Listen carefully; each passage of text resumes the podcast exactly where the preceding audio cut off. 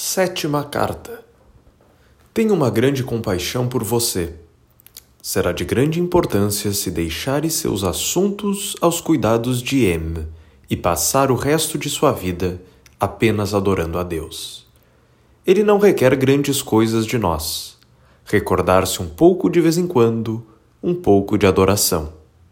Às vezes para orar por sua graça, às vezes para oferecer seus sofrimentos e às vezes para voltar-se a ele, agradecendo pelos favores que ha concedido, e todavia lhe concede, no meio de suas preocupações, e para consolar-se com ele tão frequentemente quanto possas.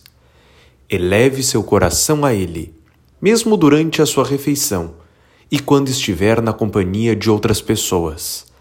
Até mesmo o menor pensamento posto nele será aceitável.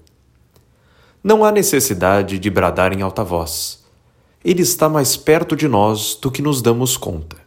Para estar com Deus, não é necessário estar sempre na igreja. Nosso coração pode ser o oratório onde podemos nos retirar de vez em quando para conversar com Ele em mansidão, humildade e amor. Cada um é capaz de manter uma conversa familiar com Deus. Alguns mais, outros menos ele sabe o que podemos fazer. Então vamos começar. Talvez ele não espere senão uma generosa decisão da nossa parte. Seja corajoso. Temos muito pouco tempo para viver e você já está perto de 64 anos e eu tenho quase 80. Vivamos e morramos com Deus. Se estamos com Ele, os sofrimentos serão doces e agradáveis para nós e sem ele, o maior prazer será um castigo cruel para nós. Seja bendito por todos. Amém. Habitue-se a adorá-lo gradualmente, a suplicar por sua graça, a oferecer seu coração de vez em quando, no meio de seus trabalhos e a cada momento que você puder.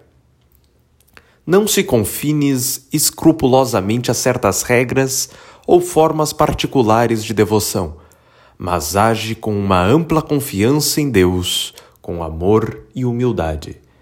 Tenha a segurança que conta com minhas pobres orações e que eu sou seu servo e seu particularmente.